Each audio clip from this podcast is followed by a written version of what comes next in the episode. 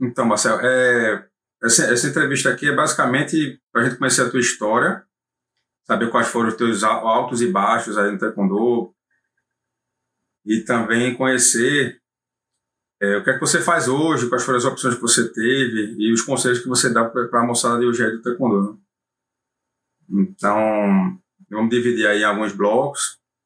Nesse primeiro bloco, eu queria conhecer como é que você começou a treinar Taekwondo e com quantos anos? E como é que você começou a é, competir?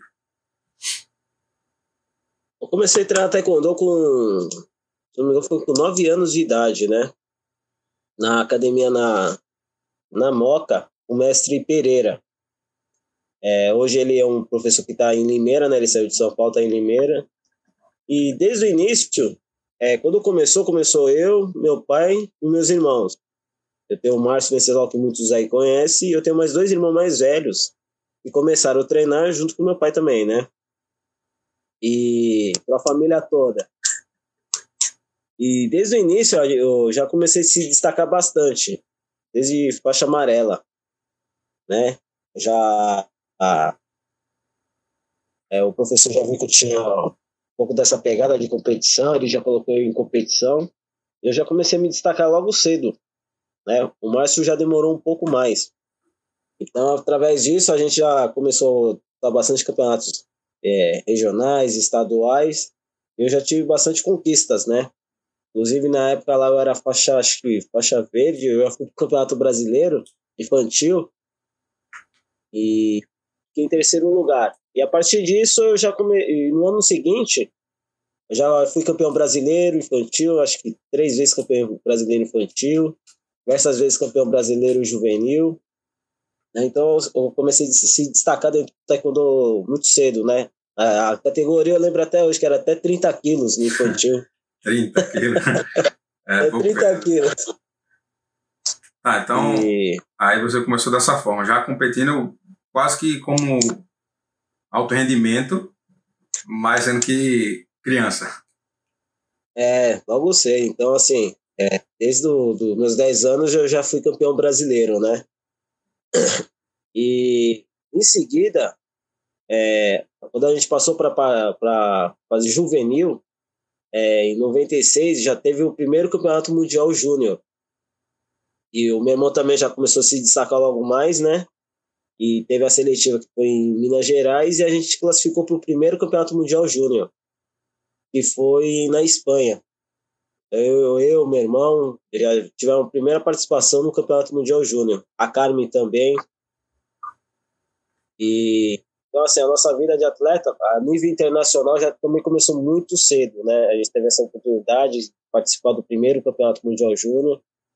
Então, a gente teve um destaque muito grande aí na, na fase juvenil.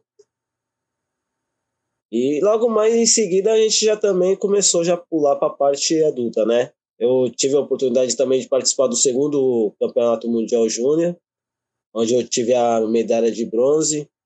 O Diogo Silva também participou, desse, ele estava nessa equipe, nessa fase aí. Ele foi medalha de bronze. Tem o Wallace Aires, que foi medalha de prata. O Brasil teve um dos melhores desempenhos né, em Campeonato Mundial Júnior, que foi na Turquia, em Istambul. E teve outros atletas também que medalharam, acho que Paulo Papé, que foi medalha de bronze. Então, assim, o Brasil teve um, bastante resultados. E nessa fase aí, quando eu, passei para a parte, é, para a fase juvenil, eu passei a treinar com o mestre Kiyoshi, que é da Vila Ema, aqui em São Paulo, né? Um dos melhores técnicos também a nível internacional da equipe juvenil. Porque o meu primeiro professor, ele, ele decidiu sair de São Paulo e eu mudei de academia. Como ele desligou a academia, ele foi para Limeira, aí eu passei a treinar com o mestre Kiyoshi, que é um excelente técnico aí, né? Ele ficou bastante tempo na seleção brasileira. Hoje ele não, não atua muito nessa parte de competição, até porque influenciava muito na academia dele. Então a gente ficou um bom tempo aí na parte juvenil com o mestre Kiyoshi. Em seguida, quando eu comecei a partir para a parte é, para fase adulta, eu passei a treinar com o mestre Carlos Negrão, que já fazia parte da seleção brasileira, né? Já tinha uma equipe ali no Barbarione. É, Ele treinava diversos atletas já que já tinha sido medalhista internacional. Então era, eu estava nessa fase de transição da parte do, do juvenil para o adulto. Então eu treinava três vezes na semana com ele. E logo mais, como é a estrutura de atletas era muito superior ao que era academia, né? Aí eu passei a treinar 100% com ele. É, você tinha pessoas que treinavam com você, por exemplo, material humano, pessoas para treinar. Aqui em São Paulo, então, assim, quando era, quando eu era juvenil, tinha academia do Mestre Kiosk, quando eu treinava a seleção paulista, todos os sábados a gente passava o dia inteiro treinando. Então reunia todos os atletas na academia, né? Os primeiros treinos acho que era às 8 da manhã e a gente ficava treinando até às 6 da tarde. E o Carlos Negrão, ele sempre teve um, uma estrutura de. Ele já era técnico da seleção brasileira adulta, né? E grande parte desses atletas era de São Paulo na época, em 97, 90, 98. E a gente começou a treinar junto também. Né? Antigamente treinava três vezes na semana e depois a gente passou a treinar quase todos os dias lá, até porque a maioria dos atletas da seleção era daqui de São Paulo. Então, assim, era um treino mais pegado. E, e antes disso, a gente se reunia bastante para. Porque quando a gente estava treinando para o primeiro Campeonato Mundial Júnior, é, o Brasil é, realizou a Copa do Mundo aqui no Rio de Janeiro. 96, eu acho, né? 96. Então ficava toda a equipe adulta treinando junto com a juvenil. Então na época lá, meu, eu lembro que eu e meu irmão apanhava demais da equipe adulta. Mas tu lembra de quem, por exemplo, algum, alguns atletas assim que faziam esse intercâmbio? Ó, eu lembro do, do, né, que era, a maioria era de São Paulo, o Marcos Pereira, que era da categoria até 50. Eu, era, eu lutava até 47 quilos no, no juvenil. Então, era um atleta que eu treinava diariamente, né? Apanhava demais. Tinha o André Yamaguchi, que era da categoria até 54 quilos, um atleta excelente. O irmão dele, o Alisson Yamaguchi, que já era da categoria do Márcio. Então, meu, eu lembro que né, tinha o Alisson, Márcio Eugênio, tinha o Carlos Costa, é, Sérgio, uma, uma pancada de atletas aí. Então, assim, a gente deu um, deu um salto muito grande em ter a possibilidade de treinar junto com esses atletas, né? Então, a nossa evolu é, evolução dentro do taekwondo subiu muito através disso também. Eu lembro que os treinos, cara, era de sábado e domingo, era, era o mesmo, mesmo sistema. A gente começava treinando das 8 da manhã, era três períodos. E de sábado, de domingo. Então, era, assim, era uma carga de treino muito forte. E aí você decidiu então desde cedo que queria ser atleta, né? Porque pelo que eu vejo, você quando começou já entrou em campeonatos aí infantil, já emendou com o juvenil, treinou com adulto, daqui a pouco já estava na, na seleção adulto, né? Como é que foi essa conquista de você sair do, do juvenil e entrar literalmente na seleção adulto? É, isso aconteceu de uma forma muito rápida, né? E inesperada, porque assim, como a gente começou a se destacar muito dentro do, do, do infantil, do juvenil, eu lembro que em 97, quando eu fui medalha de bronze na Turquia, eu era juvenil, e quando eu fui para o Campeonato Brasileiro, eu disputei o Campeonato Brasileiro Juvenil, fui campeão, e disputei o Campeonato Brasileiro Adulto também. Inclusive, eu treinei com, eu lutei com esse atleta, que era o Marcos Pereira, né? Que era um, atleta de ponta, né? Era titular da seleção brasileira, um atleta muito forte, e tinha sido medalhista já internacional também. E nesse ano eu ganhei dele. Né? Muitas pessoas achavam que eu não ia ganhar, e fui lá ganhei dele. no Campeonato Brasileiro que teve em São Paulo, 97. Então, campeão brasileiro juvenil, campeão brasileiro adulto, tinha acabado de ser medalhista no Campeonato Mundial. E disso aí eu já entrei na seleção brasileira, praticamente tomei o lugar dele, né, de um atleta de ponta que tinha conquistado diversas medalhas internacionais, né.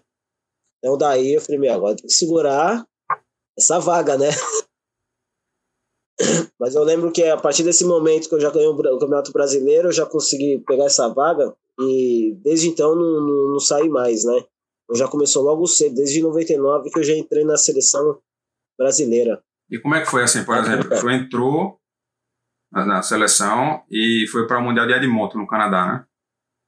Isso. E aí como é que foi o treino e como é que foi a experiência lá? Tipo, se você se assustou, poxa, o, o adulto é diferente, Como é que você se sentiu, assim, na, na tua participação? Até, eu não, não, senti muita dificuldade, até porque nós já treinava com a equipe adulta, né? Então essa transição para mim foi, foi normal, não teve dificuldade. É, a, a dificuldade era que quando era juvenil eu já treinava e apanhava muito no, nos treinos, né? Sim. É, o pessoal não dava boi. eu agradeço, porque por isso que eu me tornei o atleta que eu fui, né? E, então, assim, eu não tive muita dificuldade de, dessa transferência do juvenil para o adulto. E nesse campeonato mundial júnior, ou adulto, no Canadá, eu, eu lutei com um atleta iraniano, um atleta forte. E foi até uma história complicada, né? não sei se acho que muitos que acompanharam a minha história dentro do Taekwondo sabem dessa história que eu sempre comento. Eu tinha ganhado a, a primeira foi o primeiro combate, ganhei o primeiro combate em um determinado tempo do terceiro round, o juiz tinha falado calhou e passou acho que 10, 8 segundos e, e a equipe iraniana fez voltar esses 8 segundos que tinha passado. Eu não, não lembro qual foi o motivo. Não, o juiz falou calhou e eles mandaram. Eu já tinha encerrado a luta, né? Eu já tinha recebido a vitória e eles entraram com recurso. E, aí eu já tinha saído em quadra já tinha ido para descansar para fazer a segunda luta e fizeram eu voltar para poder lutar mais 10 segundos. Aí quando acontece uma coisa dessa com a equipe do Irã, que já na época já era uma equipe que já estava em evidência, né? Já tinham grandes atletas, é, ali já estava explícito que alguma coisa de errado já ia acontecer, né? Sim. É, Sim. Aí eu fizeram eu voltar, se eu não voltasse eu ia ser desclassificado, ia dar vitória para ele. Falei, ah, melhor voltar, né? e vamos, vamos tentar segurar a luta ali para permanecer minha vitória. E num momento lá, de, acabaram dando um ponto para ele, ele chutava, eu estava junto, deram um ponto para ele e ele acabou tendo a vitória. Ah, porque tinha que vencer todo jeito, né? É, pelo jeito. Né? É. A equipe, a equipe do Irã tinha uma politicagem muito forte dentro do Taekwondo, né? Eles já estavam em evidência.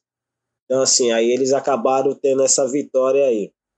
E e a gente tinha muita dificuldade em viajar, né, cara? Assim, a gente não tem um apoio que tem hoje. Quando a gente viajava para lá, teve alguma, algumas partes que a federação ajudava, mas muitas partes a gente tinha que arcar com, do bolso. Então eu não aceitava, é, né, meu pai vender um carro, fazer um investimento, eu, eu ir para um campeonato e não trazer um resultado. Então isso dentro de mim eu não, não, não conseguia aceitar. E isso foi me dando mais forças para treinar mais, mais forte ainda, né? Eu falei assim, meu, não, não aceito e o próximo campeonato eu vou ter que medalhar. Que seja uma medalha de bronze, mas eu tenho que trazer uma medalha. Aí em 2001, o campeonato mundial foi na Coreia, né?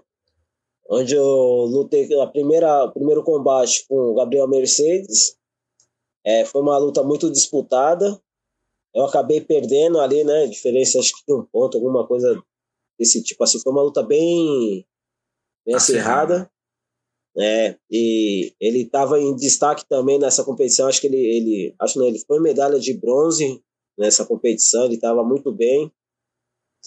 E eu acredito que se eu tivesse passado dele ali, eu também teria essa chance de ter sido medalha de bronze, mas ali ele teve as, o mérito dele, né? Ganhou o combate. Em 2002, é, teve o Jogo Sul-Americano aqui no Brasil, né?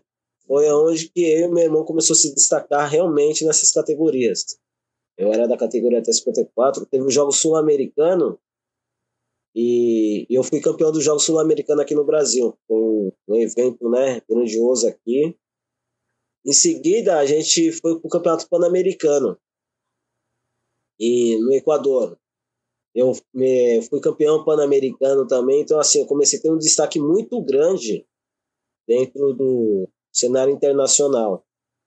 E, e aí meu irmão sempre disputou as vagas, é, os pré-olímpicos, as vagas olímpicas, né? Hum. Em 99, eu acabei até pulando, quando teve a seletiva para o pré-olímpico, eu, eu era da, da, da equipe juvenil ainda, meu irmão já era da equipe adulta.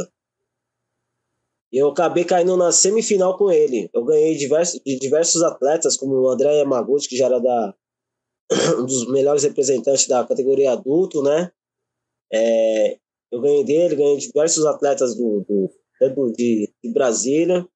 E eu caí na semifinal com meu irmão. Só que como ele já fazia parte da, da, da equipe adulta também, e era da categoria até 58, eu era da categoria leve, eu, eu pesava 53 quilos. Eu acabei deixando meu irmão passar, né? Eu caí na semifinal com ele, meu irmão foi para final, ganhou na final e foi para os Jogos Pan-Americanos de Winnipeg. Então, assim, sempre a gente teve uma parceria muito boa dentro do Taekwondo, né? E em 2003, eu comecei a ter uns resultados melhores que o meu irmão. E no pré-olímpico, eu e meu irmão classificou como. É, chegou os dois nas finais. Então, assim, quem é que decidiria quem, quem que vai para os Jogos Pan-Americanos, para o pré-olímpico? Então, como eu tinha tido vários resultados internacionais, é, mas só agora é sua vez, né? Aquela vez você me cedeu a vaga na semifinal, agora eu vou ceder para você e você vai. Aí eu acabei indo para os Jogos Pan-Americanos, onde novamente eu lutei com o Gabriel Mercedes. Aí a pressão era muito grande ali, ele era o atleta do momento, tudo, aquela pressão ali para ele trazer aquela medalha. Aí eu acabei perdendo para ele nas quartas de finais.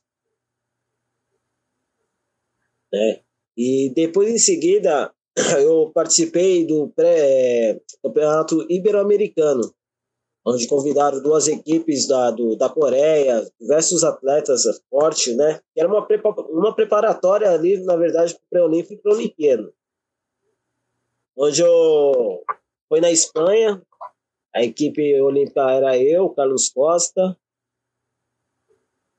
eu não lembro mais, tinha uns 10, um menino do, de Santos, tinha uma equipe forte. E a gente teve um, teve um resultado muito forte também nesse campeonato ibero-americano. Acho que só aconteceu uma vez esse evento. Ele lutou com os coreanos lá. Isso, tinha duas equipes da Coreia, tinha França, Espanha, um, foi um campeonato muito forte. E lá eu tive a oportunidade de lutar com o Ramos, que já tinha sido é, campeão, campeão, campeão mundial, já tinha diversas medalhas internacionais. E eu ganhei dele lá. É, ganhei dele na semifinal e fiz a final com o coreano, onde que empatou e deram a vitória para o coreano na por, por, decisão do árbitro, né? E em seguida a gente já foi para os Jogos do pré-olímpico, onde eu lutei novamente com o Gabriel Mercedes e ganhei da, na, no, na disputa da vaga, que era a semifinal. Quem passasse para a final já garantia a vaga olímpica. E eu ganhei dele. Ah, tu é, fala na disputa da, da, da, vaga olímpica, né? Isso, quando, Mas... nesse pré-olímpico que foi no México, aí eu voltei a lutar de no, novamente com o Gabriel Mercedes. É, eu lembro que a primeira vez que eu, que eu vi é, uma luta de taekwondo na televisão, acho que foi na Bandeirantes, que era um, um evento que estava sendo transmitido ao vivo, que era uma seletiva, estava lutando você e seu irmão. Aí tu lembra desse evento? Qual foi? Eu se lembro. é, esse evento aí que tinha pela Band, na verdade era o é, Circuito Brasil Olímpico, né? Eles faziam com taekwondo, faziam com diversos esportes para divulgar mais, né? E era um evento muito grandioso, muito valioso, até porque o, o campeão recebia, na época, era 3 mil reais. Era muito dinheiro, né? Eu imagino. E era muito dinheiro. Hoje, hoje, na, né, na, hoje é equivalente a como se fosse uns 10 mil reais. Sim. É, pra gente.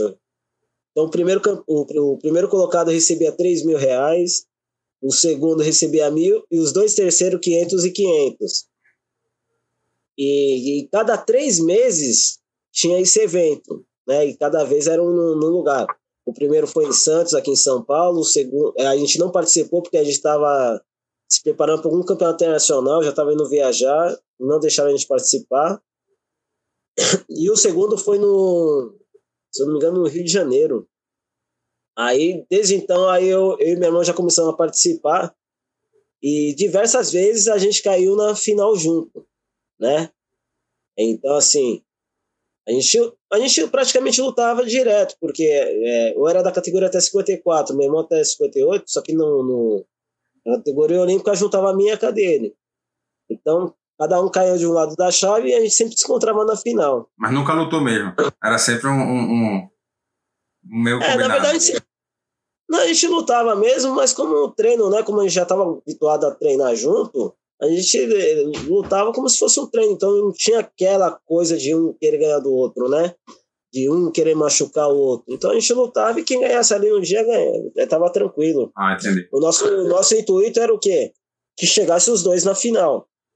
A bolsa era maior. É, mas, já, é, mas já aconteceu do, do, do, do, meu irmão perder alguma semifinal, acho que ele perdeu uma vez pro Gilvan, aí eu fiz a luta, uma, assim, uma final com o Gilvan.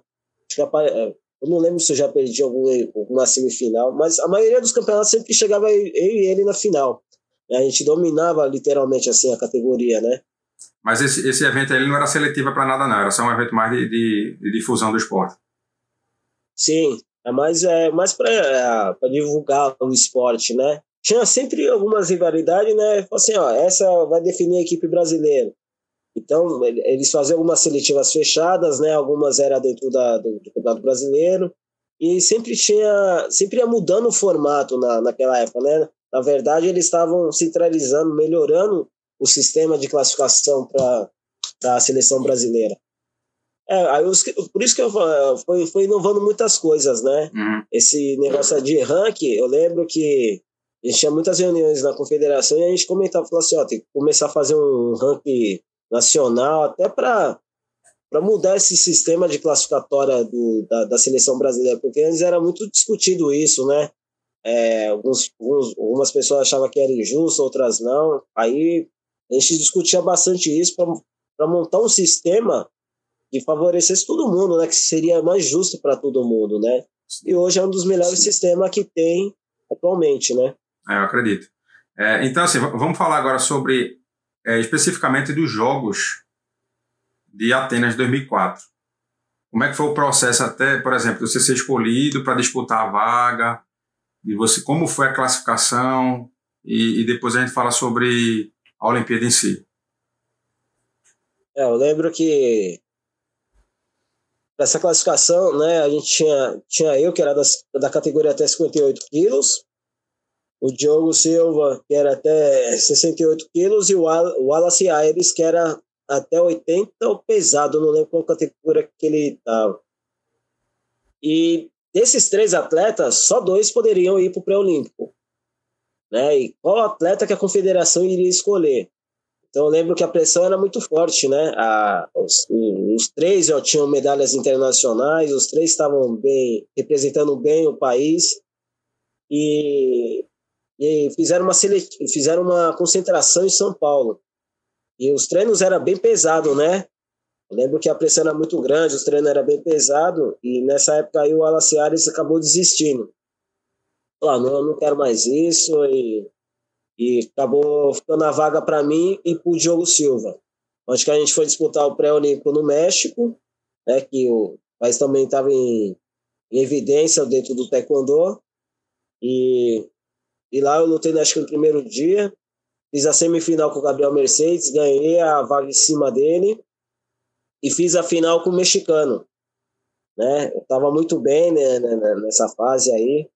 É, fiz uma luta lá, meio que no final deram uma ajuda pro mexicano, mas na final eu já praticamente já estava classificado, né? Então era uma luta de exibi exibição. Mas eu sempre tive esse, essa vontade de ganhar, né? Uhum. Não é porque eu tô classificado que eu tô aqui no Campeonato Pan-Americano que eu não vou querer ganhar. Aí eu acabei perdendo na final pro Salazar, um, atleta que depois ele veio ser medalhista olímpico. Acho que é Oscar Salazar Blanco, né, se, eu não me engano. Isso, é. Eu fiz a final com ele, acabou a luta lá 4 a 3 eu tinha feito alguns pontos, o pessoal não deu, não deu, não deu ponto. E, né, e o ginásio inteiro começou até a vaiar a, a luta, né? Que viu que ali é, foi um pouco roubado, mas até então não ligava muito, eu fiquei bravo, né? Fiquei triste, porque você tá ali para ganhar, né? O meu intuito sempre foi dar o melhor de mim, independente se eu já estava classificado ou não. Então, até o pessoal do México me apoiou bastante lá depois, isso foi uma coisa bacana. E no México ele era muito valorizado, assim, o taekwondo é muito forte, né? É, o taekwondo acho que era um, o primeiro esporte acima até do futebol no, no México. Então, assim, o ginásio era lotado. Era lotado, lotado. Uma coisa inesperada. Foi muito bacana. E essa classificação eu tive em cima do, do Gabriel Mercedes. Sim, aí, após a, a, qualificação, como é que foi a volta e a questão de preparação para treinamentos, a repercussão que isso teve aqui no Brasil, como é que foi? É, é, a gente teve uma repercussão muito grande, né? Eu consegui a vaga, o Diogo Silva também ganhou a vaga, e teve mais uma. E a Natália. Só a Carmen que nesse evento ela não conseguiu, ela lutava na categoria até 57, ela preferiu abaixar a categoria para 49 e quase classificou, e ela não conseguiu. Então, assim, o Brasil conseguiu três vagas, né? em Sydney só tido um atleta. Agora, para Atenas já tinham conseguido três atletas, né? Então, foi uma coisa muito grandiosa dentro do taekwondo brasileiro. Com certeza. Então, a gente passou a treinar em, em concentrações em São Paulo, em Minas Gerais. Eu lembro que a gente ficou uma temporada em Minas Gerais. Tava dois meses treinando lá e voltava uma semana para São Paulo. E depois voltava para lá a confederação trouxe um mestre coreano, que era o mestre Pan, né? Muitos devem conhecer ele aí. Ele é um técnico que ajudou muito o Brasil, eu devo muito a ele também. Evoluiu mais ainda o nível do, do taekwondo brasileiro. E eram uns treinos muito pesados. Né? A gente foi até um bom tempo. É, a gente foi para a Coreia do Sul, ficou morando lá durante três meses umas condições que não eram muito boas assim, né, financeiramente. A gente dormia numa escola, comia junto com os alunos, uma comida que a gente não estava adaptado. Cheia de pimenta. Vixe, Maria. Então, assim, era uma coisa muito nova, só que pra gente isso passava batido, porque o nosso foco era o quê? Olimpíada, né? A gente dormia no chão, não tinha cama, eram umas condições meio pouco precárias, assim, né? Mas era você de Hugo. Eu, Diogo e o mestre Tilico, que fazia parte da seleção brasileira, e a Natália Falavinha. Só que pelas condições assim, a Natália acabou ficando menos tempo. Ela ficou acho que um mês e meio. E eu lembro até hoje que foi uma história muito engraçada. Eu ficava até marcando no papelzinho lá os dias que ia passando, que era muito difícil, né, cara? A gente treinar nas condições que tava lá.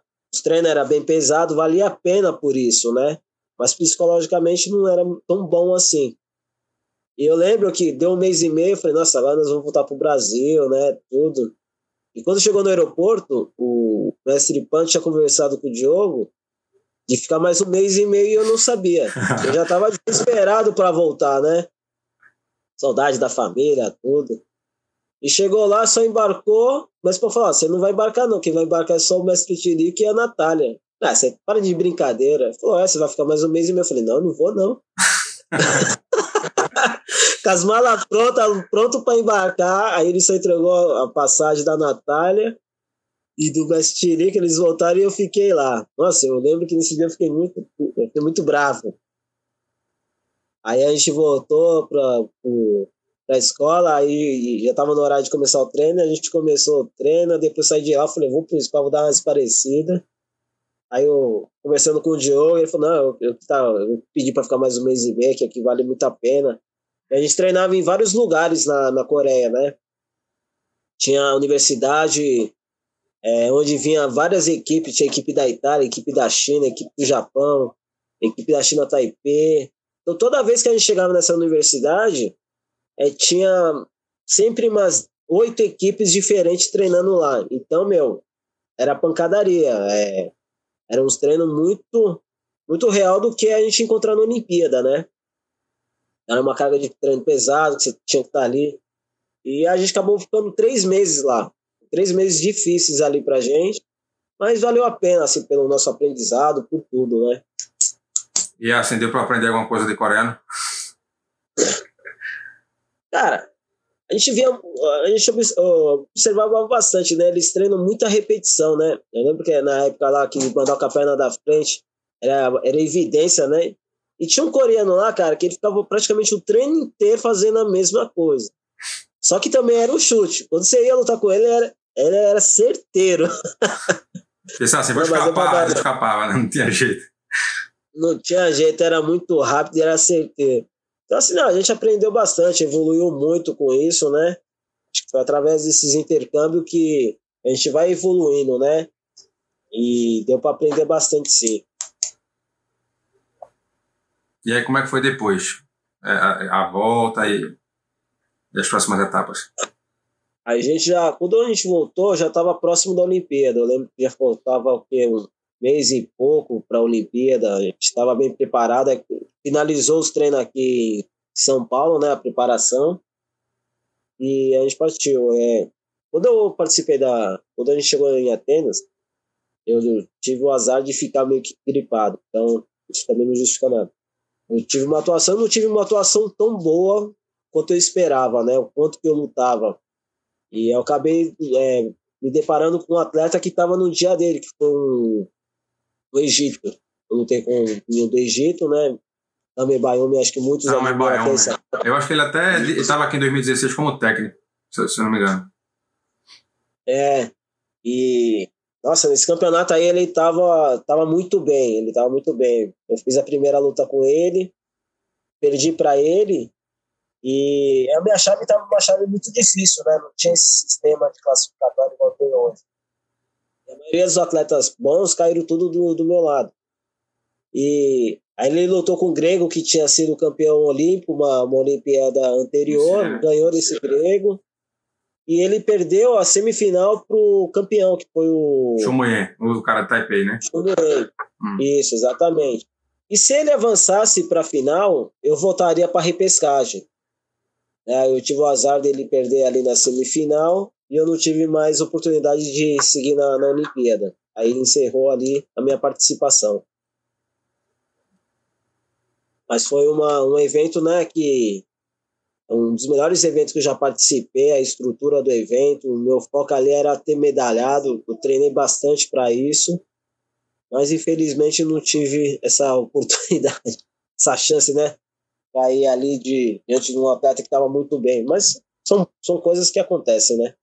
Mas aí eu acho que deve ter sido o maior evento que você viu até então, né? De todos esses, desde o juvenil, os adultos do taekwondo, jogos, a Olimpíada realmente foi o, o marco, né? Sim, cara, é um, é um evento que, meu, é muito grandioso. É, eu lembro que a gente tinha as sessões de treino, né? A gente treinava tudo, eu fazia minha dieta ali. E eu lembro que à noite eu sempre ia no, no refeitório pegar uma fruta, um iogurte, alguma coisinha, né? Pra comer, pra finalizar a noite ali, pra me dormir. Eu ficava assistindo a Olimpíada ali na TV, lá, lá mesmo, né? Aí você acabou de ver o cara ali do basquete que acabou de ser campeão olímpico, o cara da natação. Daqui a pouco eu ia no refeitório e me deparava com os um caras que tinham acabado. Não, cara, eu acabei de ver o cara ali com a medalha de ouro, o cara aqui do meu lado. Entendi. Só que assim, eu nunca fui de, ah, vou ficar tirando foto, é, foto com ele. Eu não ligava muito para isso. Eu tava ali focado para trazer a minha medalha, né? Então, mas era uma coisa muito engraçada, né? Você está ali no meio de todos os atletas, não só do taekwondo, mas de todos os atletas, né? De, de todos os esportes, do boxe, do, do judô, da natação, da, do atletismo. Nossa, é uma coisa que é, você fica um pouco até desnorteado, né? Se você não estiver tão focado, você acaba perdendo o seu foco ali. Sim, aí após a Olimpíada, como foi assim o teu retorno? Eh, foi assim a repercussão, o que é que tu sentiu assim na tua volta? Ah, eu tinha treinado muito para trazer uma medalha, né? Acho que todo mundo que vai para uma Olimpíada treina o máximo que pode para trazer um resultado, né? Ninguém treina à toa. Eu fiquei muito decepcionado até com o meu resultado e eu fiquei um tempo sem, sem muita motivação, né? É, na época a gente fazia parte de algumas equipes, que era na época era da parte da, da equipe de São Bernardo, no campo, meu irmão fazia parte da equipe de São Caetano. E a gente tinha os jogos regionais, né, que era um evento muito forte até hoje, né? É, essas equipes pagavam a gente, né, mensalmente, para a gente estar tá podendo disputar dois eventos por ano, que são os jogos regionais e os jogos abertos. Eu lembro que quando eu voltei, eu já não estava querendo mais treinar em taekwondo. Só que eu fazia parte dessa equipe. E tinha os jogos abertos, que é um evento mais forte, né? Que o, Ali a cidade quer ganhar, toda a cidade quer, quer ser campeão. Então a pressão é muito grande, igual é numa Olimpíada. É a mesma situação, eles querem ser campeão. Eles te pagam para isso, né? Você faz parte de uma equipe. Cara, eu lembro que eu tava dois quilos acima e eu não queria treinar taekwondo. Eu fiquei acho que uns 15 dias sem treinar assim, né? Aí faltava uma semana, eu falei, meu, eu tenho que lutar e tenho que ganhar. Eu tenho que ganhar esse evento. Aí eu treinava muito a parte física e taekwondo praticamente quase não treinava. E fui para essa competição, ganhei, né? E depois que eu lutei lá, que eu me motivei novamente a continuar. Falei, não, isso aí foi uma coisa que aconteceu e bola para frente, até porque eu dependo hoje disso, né? É, a gente tinha Bolsa Atleta, tinha, tinha essa equipe. Se eu perdesse esse campeonato, era possivelmente eu, eu perderia essa equipe. Então, para arrumar uma equipe que pagasse igual o valor que eles pagavam era difícil. Aí eu falei, não, vamos, vamos continuar com foco, porque não, não dá. Né? Mas é, foi um retorno muito difícil, assim, é, é decepcionante, né? Você trabalhar para uma coisa e não, não conseguir atingir seu objetivo. Mas a gente está falando também de uma Olimpíada, não, não, é uma coisa que, né, é tão fácil assim, é uma coisa muito difícil que todo mundo quer, o mundo todo quer, né? É verdade. Eu acredito que o ponto alto da tua carreira tenha sido a medalha de bronze no, no Mundial de Pequim. Ou Isso. tem mais algum outro ponto assim que eu posso destacar? Cara, eu tive várias fases boas, né? Como eu fui campeão pan-americano, essa, é, essa fase eu estava muito bem. É, quando eu lutei o Ibero-Americano, eu ganhei do, do Ramos, que era o atleta, dentro da casa dele. Eu lembro quando eu fui lutar com ele, tinha um presidente, eles chamaram lá, anteciparam a luta, fizeram mal ele, achando que ia ganhar de Aí mim. Foi lá e perdeu. Toma! é, essa questão do, do, do, Campeonato Mundial de Pequim foi uma questão muito engraçada. Muita gente às vezes não vai, nem, nem sabe, né? Quando a gente estava participando, era da seleção brasileira era da categoria até 58 quilos, era titular da categoria 58 quilos. E o meu irmão era até 62 quilos. E para Pequim, quando ia ter, em seguida ia ter a Olimpíada em Pequim, o meu irmão estava sendo bem cogitado de ser o titular né, da, da categoria 58. E o mestre Pam cogitou falou: Ó, oh, é, como vocês são irmãos, né? Você é de 58 e o Márcio é até 62 quilos. É, para esse campeonato mundial é, em Pequim, eu queria testar o Márcio na categoria até 58 e jogar você para a categoria até 62 quilos. Nossa, mas eu já sou baixinho para a categoria até 58, imagina para 62 quilos, né? e eu falei, não, para mim tudo bem. Né? A gente estava concentrado em Minas Gerais, mestre Marcelino, mestre Pan, é, durante três meses treinando para esse evento, né? E eu tava treinando muito, tava treinando muito. Falei, não, mestre Pan, isso para mim tranquilo. E eu e meu irmão já tinha, como a gente tinha diversas medalhas internacionais, a gente já era bem conhecido internacionalmente, né? E a gente fez essa mudança em cima da hora. Então chegou no campeonato mundial, o meu irmão abaixou para a categoria 58 e eu subi para a categoria até 62 quilos.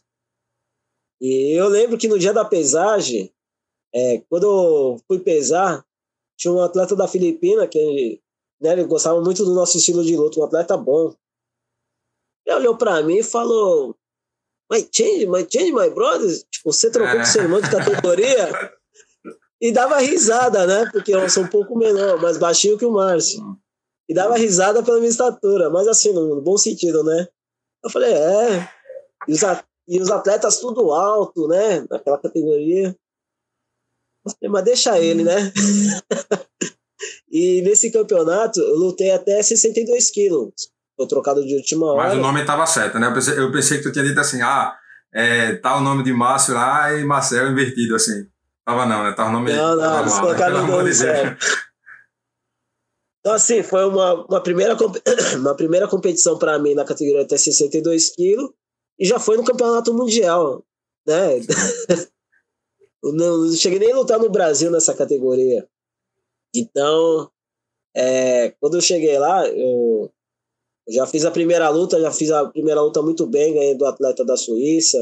Depois, eu, na segunda luta, que foi o ponto mais engraçado. É, acho que era contra a Arábia Saudita, né? Eu lembro que tava eu e o Mestre Pan, que tem uma fila, né? Você vai acompanhando até chegar a sua vez de entrar no ringue. E o atleta era muito alto, da Arábia Saudita, né? Eu lembro que ele cutucou assim, o técnico dele olhou para mim e ficou dando risada da minha estatura. Hum. Aí eu olhei assim e fiquei na minha, tá bom.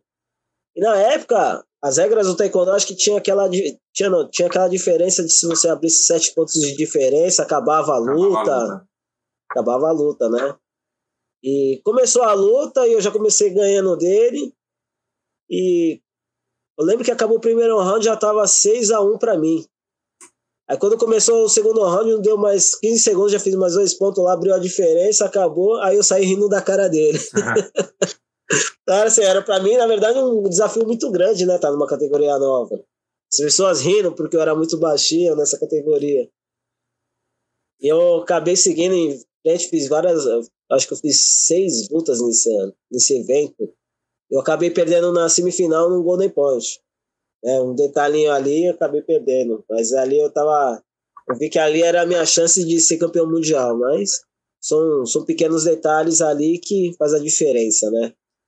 Aí eu tive um, um evento assim que marcou muito para mim, né? Até pela questão da mudança em cima da hora no, no campeonato. Os atletas olhavam para mim não acreditavam que eu era da categoria 54, estava na categoria 62 quilos. Sim, aí como é que foi após, assim, você teve aquela oportunidade de, disputar pelo, pelas Forças Armadas também? É, aí em seguida começou as Forças Armadas a, a, a montar equipes de, de esportes, de todos os esportes, né? É, se preparando para os jogos militares que ia ter no Brasil. Então, a primeira foi a Marinha, que abriu o edital, né? na época eu não, não fiquei nem sabendo. Aí entrou alguns atletas. O Diogo Silva acho que foi uma das primeiras levas que acabou entrando nessa, né, na, na, Marinha. Em seguida, o Exército é, tomou a, mes a mesma decisão e começou a abrir um edital também. Esse edital era através de, de resultados, né? É, por exemplo, é, medalhas internacionais vale 10 pontos, medalhas nacionais vale 5 pontos, mais ou menos esses critérios. E meu irmão atingia muito desses critérios, né? Porque a gente tinha, como a gente tinha bastante medalhas internacionais, conquistas, a gente atingiu uma pontuação ali e a gente acabou entrando pela equipe do Exército. E nada, nada ali era o quê? Um apoio que a gente tinha financeiro. É porque a gente já, nessa época, o Márcio foi para a Olimpíada de, de Pequim. Isso, ele tinha ido para a Olimpíada de Pequim, não, não teve o, não conseguiu uma, uma medalha, né? E a gente ficou bem desanimado também, né? São, são coisas que vai desmotivando, né? Você trabalha duro e não consegue, mas são coisas muito difíceis. E a gente já, financeiramente, já não tinha tanto apoio. E a gente já estava pensando em desistir. E foi onde surgiu essa equipe aí militar, que a gente recebia como um cargo, a gente era um terceiro sargento do exército e recebia como, com, com esse cargo, né? Então falou, pô, agora a gente vai estar tá sendo remunerado o que deveria ser, né? Então a gente consegue agora sobreviver do esporte. Então tinha esse cargo do, do, do exército, tinha mais algumas bolsas do, do governo e mais a, o clube que a gente representava. Então, assim, foram coisas que motivou a gente hoje todo mundo sabe, né? A vida de atleta é difícil, não é só questão de, de treinar. Você precisa de um, um apoio financeiro, para até porque uma alimentação hoje, né? Você manter uma dieta hoje é caro. Então, assim, é, se, se é para fazer a coisa certa, vamos fazer da coisa certa. Senão não adianta a gente ficar perdendo tempo. Então, a partir do momento que a gente entrou ali, foi onde deu um gás novamente para a gente ficar mais oito anos na, na, na disputa aí na seleção brasileira. Mas aí foi que ano, mais ou menos, essa, essa entrada na, na Forças Armadas? Eu lembro que a gente entrou no final de 2009. Ah, pouco após a Olimpíada 2008, não? Isso, acabou a Olimpíada, tudo, aí a gente já entrou e abriu esse edital e a gente já acabou entrando na equipe militar do, do Exército. É, como é que você decidiu, assim, que agora você queria tomar novos rumos, assim, depois de ser atleta, agora eu quero tomar uma nova carreira, fazer uma nova vida? Como é que foi essa decisão? É, foi assim, né? A gente, é, com essa entrada no, no, na equipe militar, é, a gente entrava como técnico temporário, né? Ou seja, todo ano a gente tinha que trazer um resultado internacional para se manter ali numa equipe, né? Você entrou numa equipe, se você não trazer resultado, você está fora dela. A, a nossa vida sempre foi essa. Tanto na seleção brasileira, tanto com, com, com quando a gente fazia tinha parte do, dos clubes, né, de São Bernardo, São Caetano. Se a gente, se você não traz resultado ali, eles vão substituir você. Então, ou você está na seleção brasileira, ou você está fora. Então, né, para mim, o sempre foi dessa forma. Então, a gente não existe a perder. E a gente conseguiu permanecer no Exército é, durante os sete anos, que é os sete anos é, vigente, né? E você pode estar renovando todo ano. Então, a gente conseguiu atingir essa meta. É, a gente renovou sete anos, e após isso, você não pode mais, até porque você é técnico temporário. Então, você só pode renovar até sete anos. E a gente conseguiu isso. Após encerrar essa carreira, é, a gente já começou a tomar outro, outro rumo, até porque o taekwondo já vinha mudando muito, né? O taekwondo já vinha mudando muito com os coletes eletrônicos, coisas que já não estavam sendo tão favoráveis tanto para mim como para o Márcio. Já favorecia muito os atletas altos, né? E, e a gente acabou meio que encerrando a carreira ali, é, depois de, desses sete anos. E em seguida eu, eu tive que tomar outros rumos, né? É, eu tinha minha família, eu tinha que sustentar minha casa. E ali já não estava sendo mais, não tinha como mais seguir dentro do taekwondo, que já não, não atingia mais as questões financeiras. Sim, aí quais foram esses outros rumos que você, você decidiu tomar? É, a gente montou algumas equipes, né? Mas o meu forte mesmo foi o quê? Eu montei um, uma empresa de aluguel de veículos, e meu pai sempre foi do ramo de veículos, né? Ele sempre comprou carro, vendeu carro. E ali eu tive bons retornos, mas para mim era muito trabalhoso, era uma coisa muito difícil, né? A forma que eu alugava. Eu acabei saindo e hoje eu trabalho com compra e vendas de carros. E, e o meu forte mesmo é o quê? Capitalização de investidores. De pessoas que às vezes têm um investimento, não sabem onde investir, eu faço um investimento e dou um retorno financeiro para eles. compra de carro, uma compra uma venda de um carro, por exemplo. E, exatamente, eles fazem um investimento, eles só entram com o investimento, eu faço todo o trabalho e o lucro é dividido. Entendi. E você entende então, da compra, de tudo, né? Você entende do carro, da compra, de, de, de barganhar, de tudo, de vender. Porque hoje muitas pessoas às vezes ganham muito dinheiro e às vezes não sabem o que fazer com ele, às vezes, né? Eu, na época eu tive até um pouco desse erro também, porque de, tem fases que você ganha dinheiro na vida e você tem que saber aproveitar. Né? Saber aproveitar como? Fazendo investimento. Às vezes você quer comprar um carrão caro, quer fazer alguma coisa. Só que às vezes você tem que aproveitar a oportunidade de investir o seu dinheiro para ele aumentar. Né? É, e hoje eu faço essa capitalização. Então, o, na época lá eu tive tive carrão, tive coisas, pô, graças a Deus eu comprei um, um, apartamento, comprei muitas coisas, eu sempre fui muito de investir, né? É, eu ganhava tanto, fazia a dívida de tanto para meu investimento sempre ali, para mim não ficar gastando meu dinheiro com besteira. Eu sei que a, todo mundo sabe, a vida de, de atleta é curta, né? Sim. E você tem que aproveitar o seu momento para você conquistar suas coisas, porque depois você não sabe, não sei qual que seria a rotina. E hoje eu faço o quê? A capitalização, às vezes, alguns atletas é, já até vieram me procurar para fazer esse tipo de investimento, né?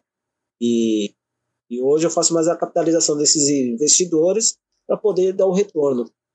Mas eu acho interessante isso que você está dizendo, porque eu sou professor na universidade, na, na área de negócios, MBA, curso de gestão, e eu sempre falo do, da, das pessoas que trabalham com carro.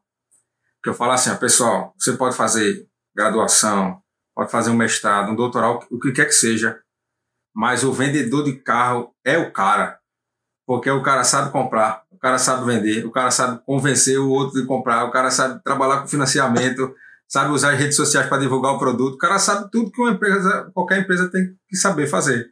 Então eu, eu acho um ramo muito bom, apesar que hoje em dia tá, eu acho que está um pouco complicado né, nessa época que a gente está vivendo de pandemia e tudo, e os carros ficando cada vez mais caros e tal é o que você falou, né? É, é, é, uma coisa muito grandiosa, não é só comprar e vender. É muita informação. Você tem que entender, você tem que ver se o carro, você tem que entender bem do carro se está se tá legal. Depois você tem que saber vender o carro. Então eu tenho todo um sistema, eu mesmo fui fazendo aos poucos, fui aprendendo, de melhorar o tipo de venda. é, é, é que assim, o, o, é o que o Taekwondo me trouxe de benefício, né? Quando você entrar na seleção, eu e meu irmão sempre teve a cabeça, assim, não, se a gente vai fazer isso, você vai ter que ser o melhor nisso.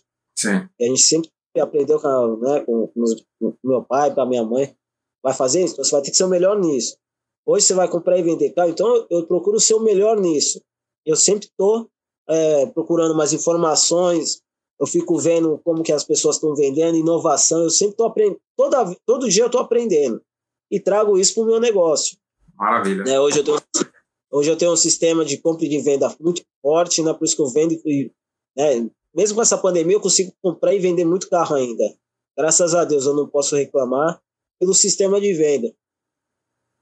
É, eu, eu, trabalho muito com, a, com a, a ideia de que cada atleta ele tem uma, uma espécie de ritual, uma forma de, de, de trabalhar.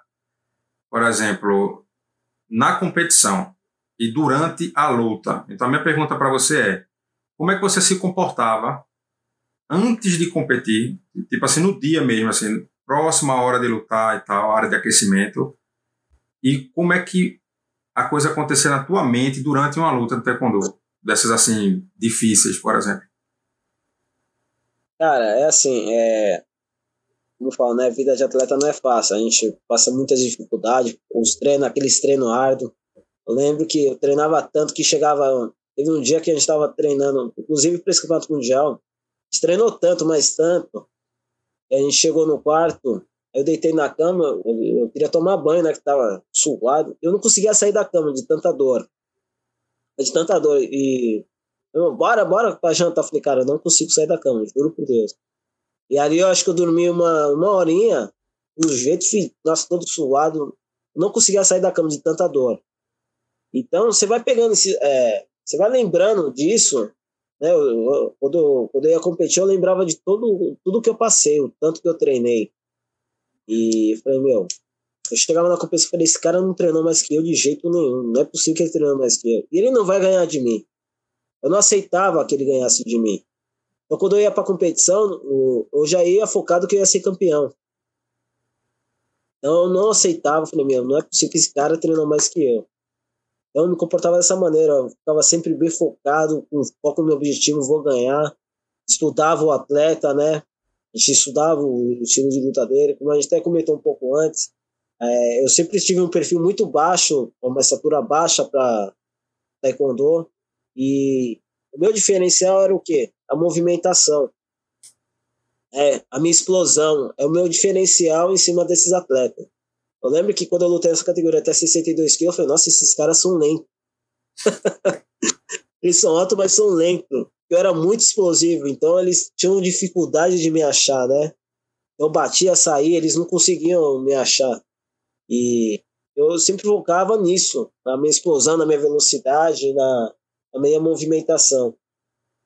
E é o que você falou, cada atleta tem um, tem um, tem um, um jeito, né? Tem atletas que gostam de estar lá escutando aquela música. Acho que naquele momento ali ele está refletindo tudo que ele passou e o que ele vai colocar em prática, né?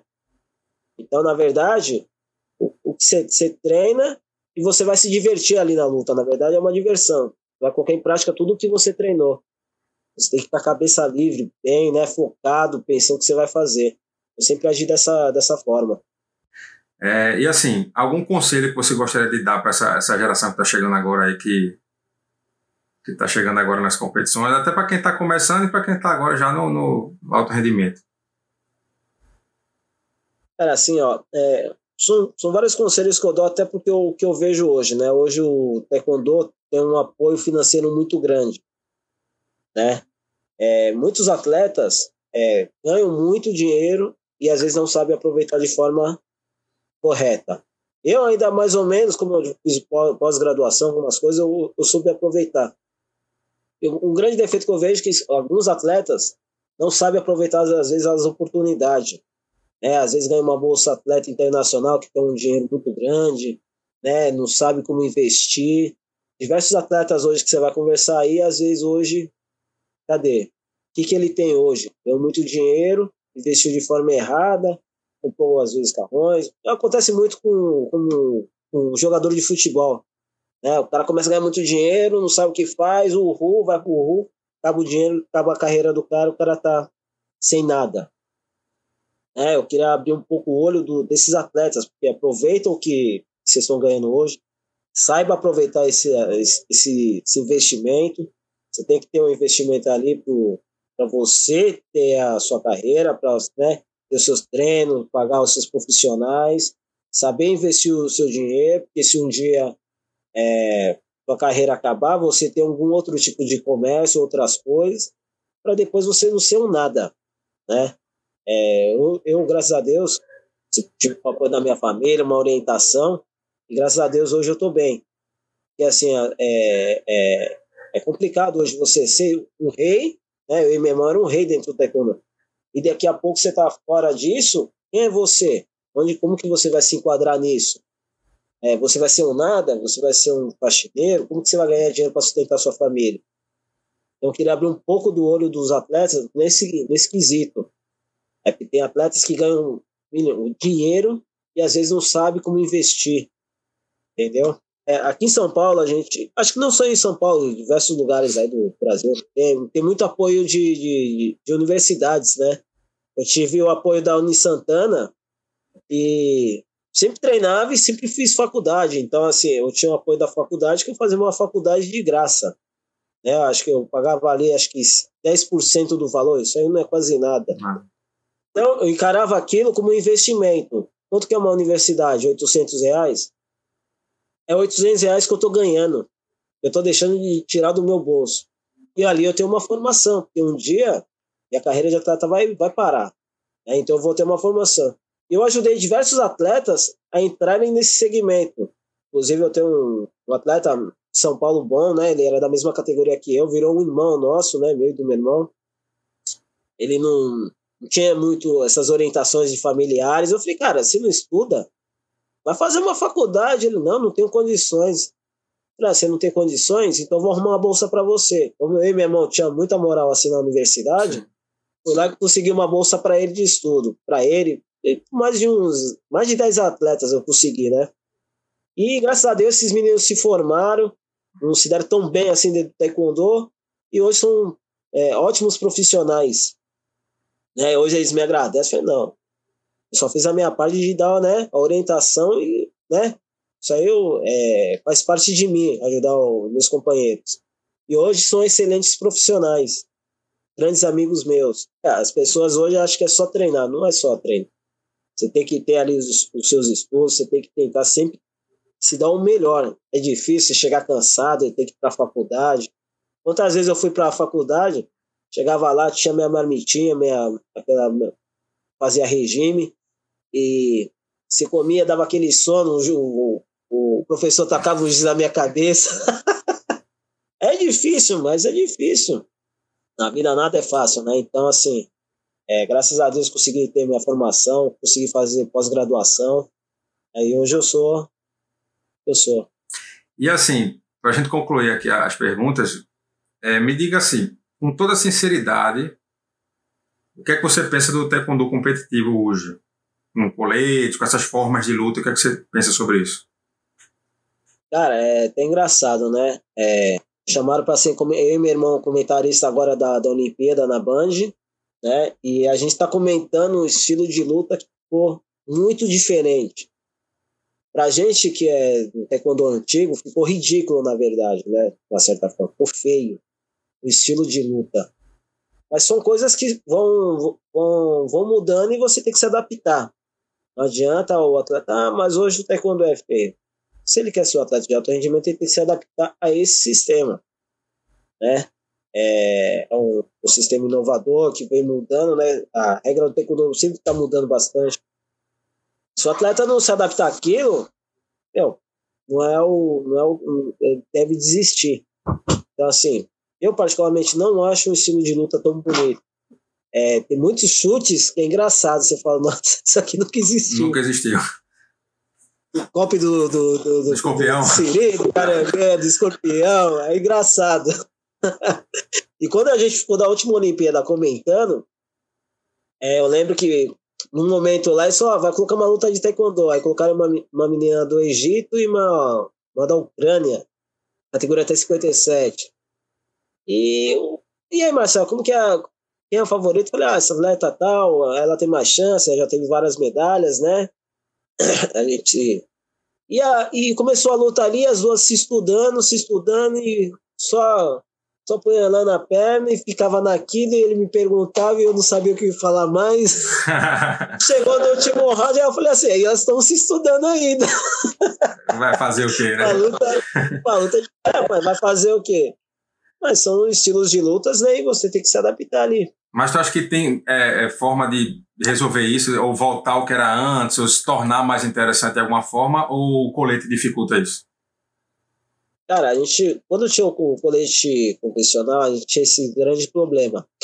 Que as equipes que tinham um poder político forte, como o Irã, como já aconteceu, né? Eu vivenciei isso, é, levava muita vantagem.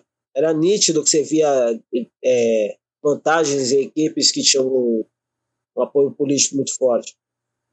E o colete eletrônico não, ele é um, um sistema e aquilo ali, você fez ponto, fez. Entrou e marcou automaticamente. Né? E é um sistema mais justo. Mas eu creio, eu, do meu ponto de vista, é o quê? A dificuldade mais é essa, esses tipos de escola. Se tirasse, por exemplo, é, o Titiague, esses, é, essas, é, esse sensor que fica na né? sola, se tirasse esse sensor da sola, o taekwondo ia ficar um pouco do modelo antigo e um pouco do, do, do, do tradicional hoje. Ia melhorar muito. Né? Ah, mas como é que marca ponto do Tichagui, por exemplo? Podia ser no, no de forma, né? Multão, aí marcaria no, no, né, com os juízes laterais. É. Só que aí já entra um pouco nessa questão, ah, mas será que pegou forte para eles marcar ou não? Então é uma coisa complicada, né? Ficou uma coisa mais justa, mas também não ficou tão evidência como era antes, né? Se você pegar para ver uma Olimpíada que eu participei, que foi uma Olimpíada muito forte, de 2004, e assistir a última, não tem nem comparação, né?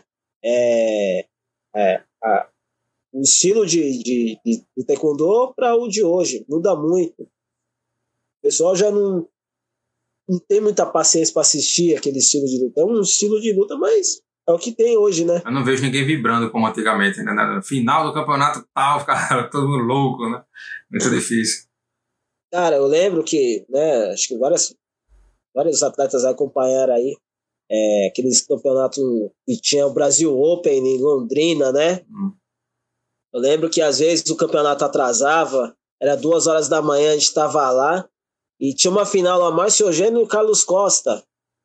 Duas horas da manhã, todo mundo cansado, mas todo mundo tava lá para ver, que era uma coisa vibrante, né? Ninguém queria perder aquela luta. Você entendeu? Não queria assistir. Hoje é difícil. Vai embora, né? Tô cansado. É a mesma coisa. Ah, vai embora, exatamente. Entendeu? Então, é, Marcel, é, queria te agradecer aí pela disponibilidade aí da, da entrevista e dizer que essa premiação que foi criada com algumas parcerias importantes no Taekwondo, é que é a medalha Taekwondo Legend. Nós criamos essa medalha para reconhecer os nossos heróis, nossos talentos, nossos técnicos, nossos mestres, todos aqueles que tiveram uma importância muito grande para a história do taekwondo no Brasil.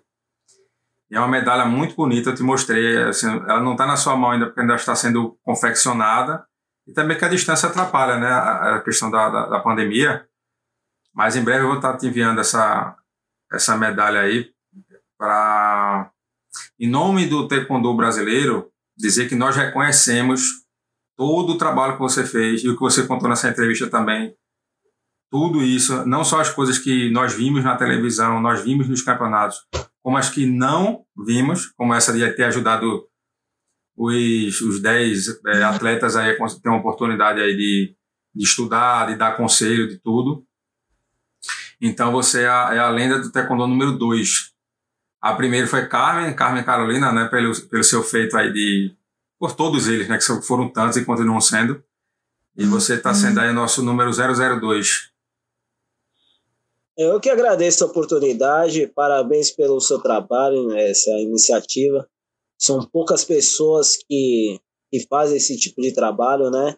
É, num tempo atrás de pandemia, alguns, algumas pessoas vieram fazendo é, algumas divulgações, relembrando algumas histórias, isso é uma coisa muito importante. Até porque a gente começa a conversar aqui, são coisas que às vezes até eu esqueci, né? Eu fui, eu com foco hoje em outras coisas. E muitas pessoas hoje sabem onde, por que que o taekwondo chegou nesse nível, né? Hoje a gente tem grandes atletas, como o Netinho aí, que tem grande chance de medalha, é, outros atletas. E quem abriu porta para tudo isso, né? É, é uma coisa que você vai relembrando um pouco das histórias dos, atletas é, antigos que fizeram história. Isso é uma coisa muito importante. As pessoas estão tá relembrando isso. Eu que agradeço a oportunidade de estar tá sendo parabenizado aqui. Uh, parabéns pelo seu trabalho, parabéns pela sua marca. Como você sempre falou aí, né? Você sempre está apoiando o esporte, mas não está sendo visto, né?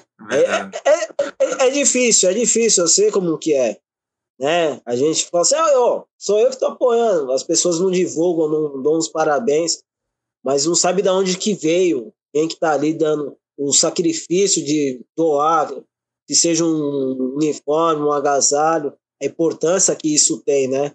É, eu, eu que digo parabéns para você aí pela sua iniciativa, por esse trabalho, por todo o apoio que você tá, também sempre deu aí para o Taekwondo, e muitas pessoas não sabem, né? E eu que agradeço. Poxa, Marcelo, eu, eu fico lisonjeado aí pelo teu comentário. E obrigado.